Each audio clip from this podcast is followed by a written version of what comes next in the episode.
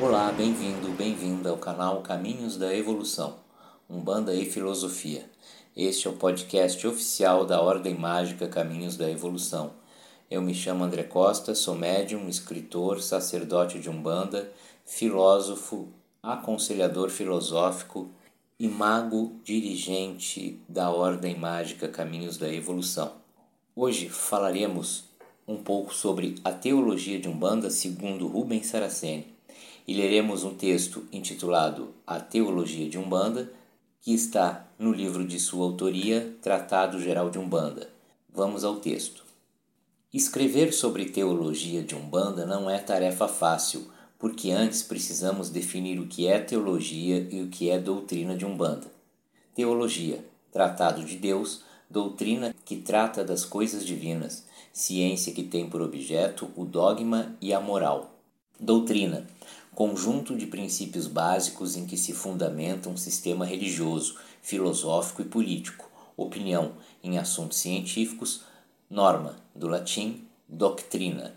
Pelas definições acima, teologia e doutrina acabam se entrecruzando e se misturando, tornando difícil separar os aspectos doutrinários dos teológicos, principalmente em uma religião nova como é a Umbanda, que para dificultar ainda mais esses campos distintos, está compartimentada em várias correntes doutrinárias.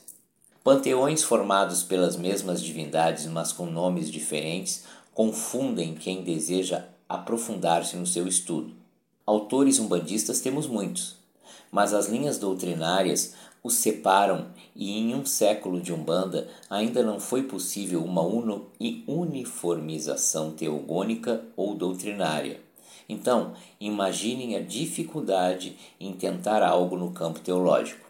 Quando iniciei um curso nomeado por mim, Curso de Teologia de Umbanda, isto no ano de 1996, foram tantas as reações contrárias que esse meu pioneirismo gerou até um certo auto-isolamento que me impus para preservar-me e ao meu trabalho no campo da mediunidade, da psicografia e do ensino doutrinário. Ser pioneiro e iniciar algo até então não pensado por nenhum outro umbandista gerou para mim uma certeza inabalável. Na Umbanda, tirando a parte prática ou os trabalhos espirituais, tudo mais ainda está para ser uniformizado e normatizado batizados, casamentos, funerais, iniciações, etc. Cada corrente doutrinária tem seus ritos e ninguém abdica do seu modo e prática particular em benefício do geral ou coletivo. Eu mesmo, orientado pelos mentores espirituais, desenvolvi ritos de batismo, de casamento, de funeral e de iniciação, fundamentais e possíveis de serem ensinados em aulas coletivas e de serem realizados com grande aceitação por quem a eles se submetesse, já que são muito bem fundamentados. Mas, não para surpresa minha, já que não esperava que fossem aceitos, foram recusados por muitos e admitidos só por uma minoria.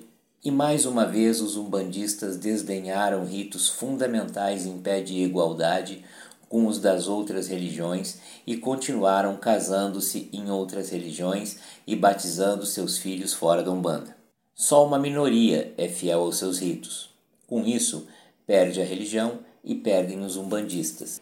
Lembro-me que, quando comecei o meu curso de teologia, um grupo que pratica uma umbanda diferenciada abre parênteses, segundo eles, fecha parênteses, criticou-me violentamente e tudo fez para desacreditar-me e aos meus livros, mostrando-me como um ignorante e a eles como doutores nisto, naquilo e naquilo outro.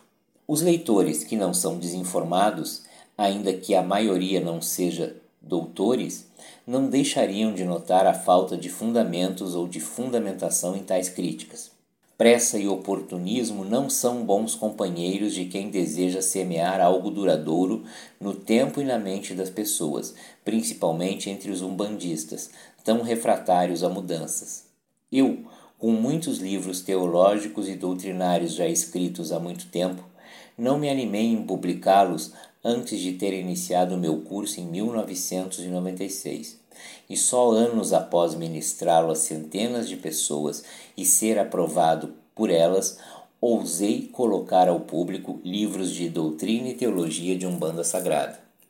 Mas antes, tomei a precaução de testar minha teoria e de que havia criado um novo campo de estudo para os umbandistas, já que, sem a aprovação deles, de nada adiantaria lançá-lo, pois cairia no vazio e no esquecimento, tal como já está acontecendo com os livros dos meus afoitos críticos, detratores e vilipendiadores.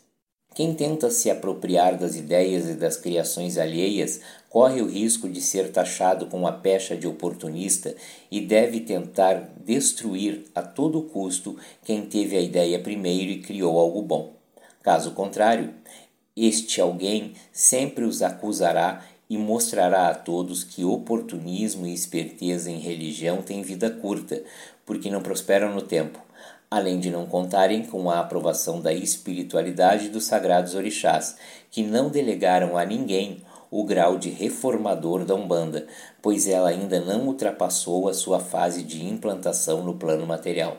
Os meus livros também se inserem nessa fase e espero que este meu comentário sirva de estímulo a outros umbandistas, abre parênteses, não apressados e não oportunistas, fecha parênteses, e que venham a contribuir para que seja criada uma verdadeira, abre aspas, literatura teológica umbandista, fecha aspas, tão fundamental quanto indispensável à doutrina de Umbanda. Eu sei que isso demorará muito tempo para acontecer, mas sou obstinado e continuarei a contribuir com o calçamento do caminho que conduzirá as gerações futuras à concentração dessa nossa necessidade. Também sei que os atuais adversários de uma normatização são muitos e não deixarão que tal aconteça, pois contrariará seus interesses pessoais e seus desejos de dominarem a Umbanda. Entretanto, nós somos pacientes e perseverantes, certo? Este foi o texto A Teologia de Umbanda, do livro Tratado Geral de Umbanda, de Rubens Saraceni, edição de 2012, publicado pela Madras. O texto está entre as páginas 19 e 21. Fique com o nosso Saravá Fraterno.